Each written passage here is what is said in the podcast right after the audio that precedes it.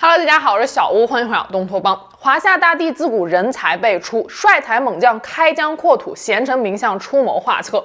有一句俗话说得好，乱世出奇才。今天要跟大家分享的这个人物，传说他可以撒豆成兵，斩草为马，翻手为云，覆手为雨，凭借一己之力左右了整个历史大局。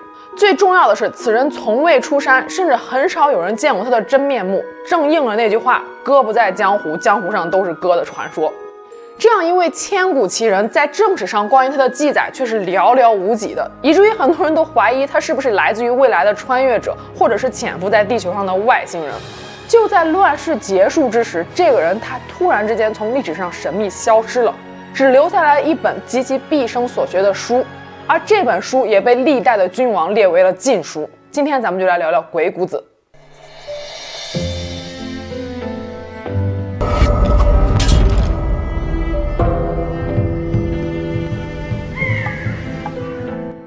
传说在春秋战国时期，有一户经商的人家姓赵，旁边有一户务农的人家姓周，两家交往密切。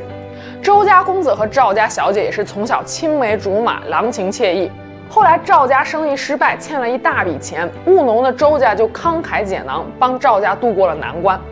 赵家为了表示感谢，就许诺会将自己的女儿嫁到周家。本来是一段天赐良缘，可是没过多久之后，周家的父母因为一场大病双双离世了，周家落败。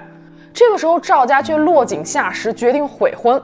可周家公子和赵家小姐早就已经互生情愫，周公子气不过赵家的落井下石，再加上相思成疾，不久后也去世了。赵家小姐听闻噩耗之后，心痛不已，跑到周家公子的坟前痛哭了几天几夜，甚至最后哀伤的昏了过去。在他昏迷之中做了一个梦，梦中周家公子过来找他了，跟他说让他把坟前的一株稻谷给带回家去。赵家小姐苏醒之后，果然发现坟前有一株稻谷，她将稻谷给带了回去，淘米吃了。随后赵家小姐突然之间感觉下腹一阵悸动，发现自己怀孕了。几个月之后，赵家小姐就生下来了一名男婴，而此男婴正是鬼谷子。关于鬼谷子的身世，还有另外一个更具玄幻色彩的传说。说在商纣王时期，都城朝歌遭遇了连年的干旱。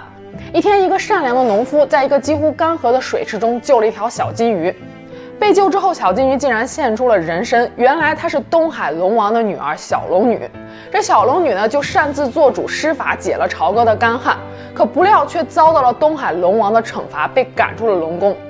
后来，小龙女的精魂就脱胎在了朝歌一户姓王的员外家，因为误食了稻谷，未婚先孕，诞下了一名男婴，而这名男婴就是鬼谷子。因为有龙族的血统，鬼谷子一直隐居山林，活到了春秋战国时期，后来得道成仙，也就是道教中的玄威真人。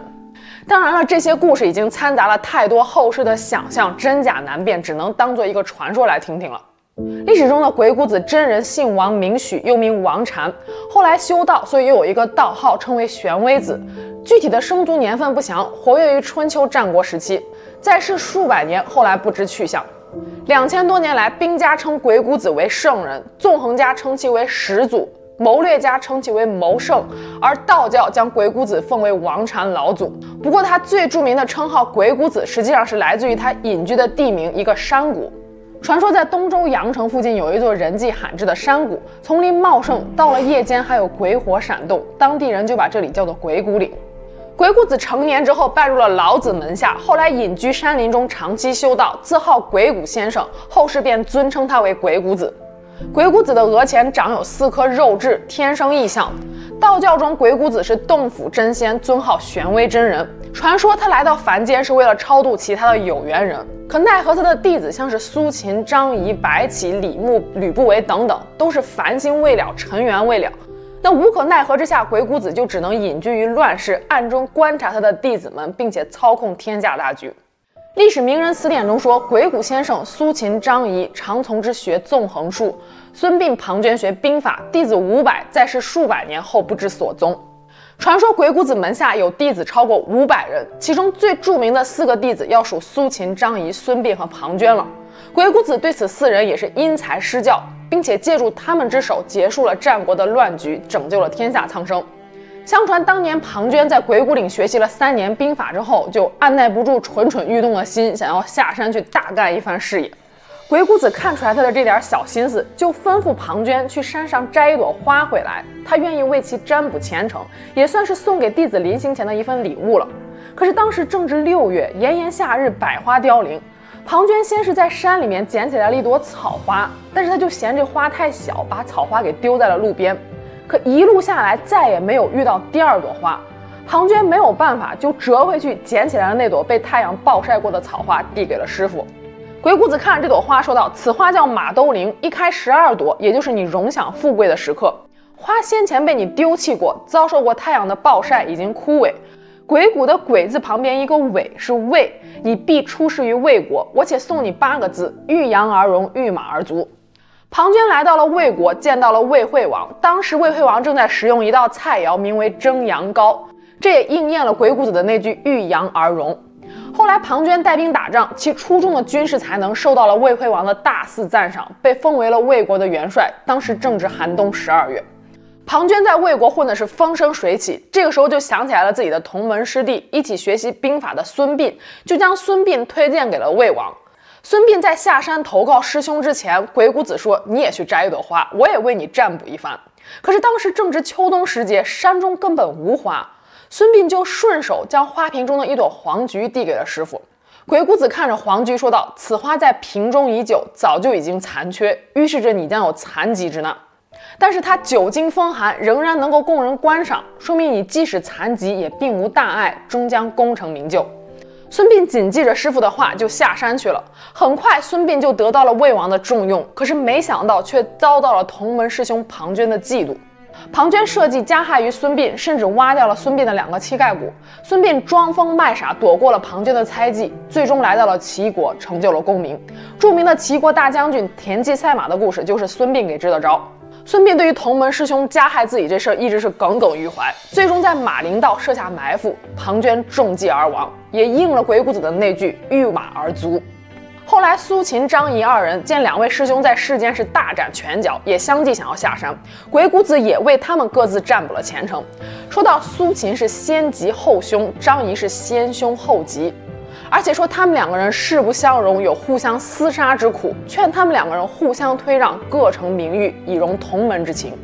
果不其然，苏秦下山之后，先是来到了秦国，游说秦惠王实施连横的策略，兼并六国，但是秦惠王并未采纳。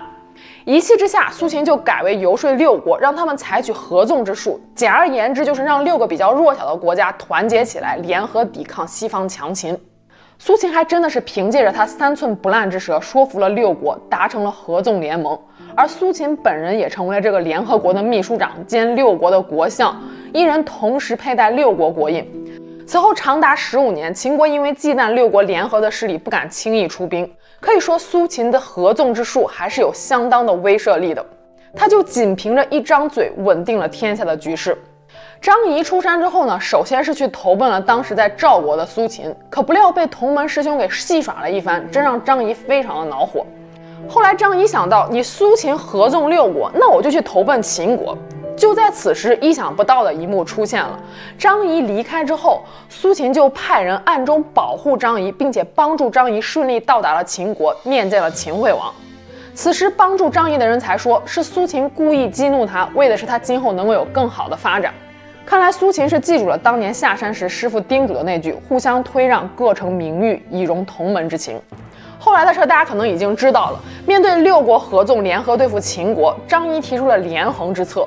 游走于列国之间，离间各国的君主，逐渐将六国的联盟给瓦解了，同时也让秦国在战场上转守为攻，六国的势力也一步步的被削弱，为秦国最后统一天下奠定了基础。苏秦和张仪都是鬼谷子的弟子，同学纵横之术，可是一个主张合纵，一个主张连横，有着完全不同的政治观点，但是仅凭两人之力就搅动了天下的局势。他们两个人之间有一条线一直连着操纵着，而这根线就握在鬼谷子的手中。鬼谷子坐在山中，左手持黑，右手持白，整个战国天下就是他自娱自乐的棋局。每一个置身其中的人都是他的棋子，可以说他从一开始就布了一个大局，将弟子张仪、苏秦培养成纵横家，将孙膑、庞涓培养成兵家，将毛遂培养为外交家，范雎培养为战略家。这还没完，公元前二百二十一年，秦始皇统一六国，在他完成了这项不世伟业之后，另一项新的挑战开始了，那就是长生不老。公元前二百一十年，秦始皇派遣徐福到海外寻找传说中的蓬莱、方丈、瀛洲三座仙山，目的是带回长生不老之药。而徐福就是传说中鬼谷子的关门弟子。可徐福率领着三千童男童女出海之后，就一去不复返了。关于他究竟去了哪儿，至今为止也是一个未解之谜。有人说他是尸沉大海了，也有人说他实际上找到了长生不老之药，但是私吞了。但是更多的一种说法是，徐福实际上东渡来到了今天的日本，在日本也确实看到了不少徐福的雕像。不过比起这些，更有意思的一点是，孙膑、张仪活跃的年代可以追溯到公元前三百四五十年了，但是徐福出海的年代是公元前二百一十年。如果他们真的都是鬼谷子的弟子的话，那鬼谷子真的是一位活了上百年的活神仙了。对于鬼谷子的记载，大多存在于野史和传说，在《史记·张仪列传》中，也只不过是提到了一句“张仪者，魏人也，始常与苏秦俱是鬼谷先生学术”。道教中有三位非常神秘的人物：老子、鬼谷子和徐福。耐人寻味的一点是，这三个人都在历史中神秘消失了。难道说真的像传说中一般，这三个人得道成仙了？鬼谷子去世之后，其弟子将他思想的精华整理成书，而这本书就叫做《鬼谷子》。但是这本书却在后续的封建统治之中被历代君王列为了禁书，其原因也可想而知。《鬼谷子》一书讲述的是权谋利益如何窥探人心、纵横捭阖之道。深谙此道的苏秦就凭借着一张嘴合纵了六个国家，抵得上千军万马。后来技高一筹的张仪又凭借着一张嘴瓦解了合纵，彻底扭转了局势。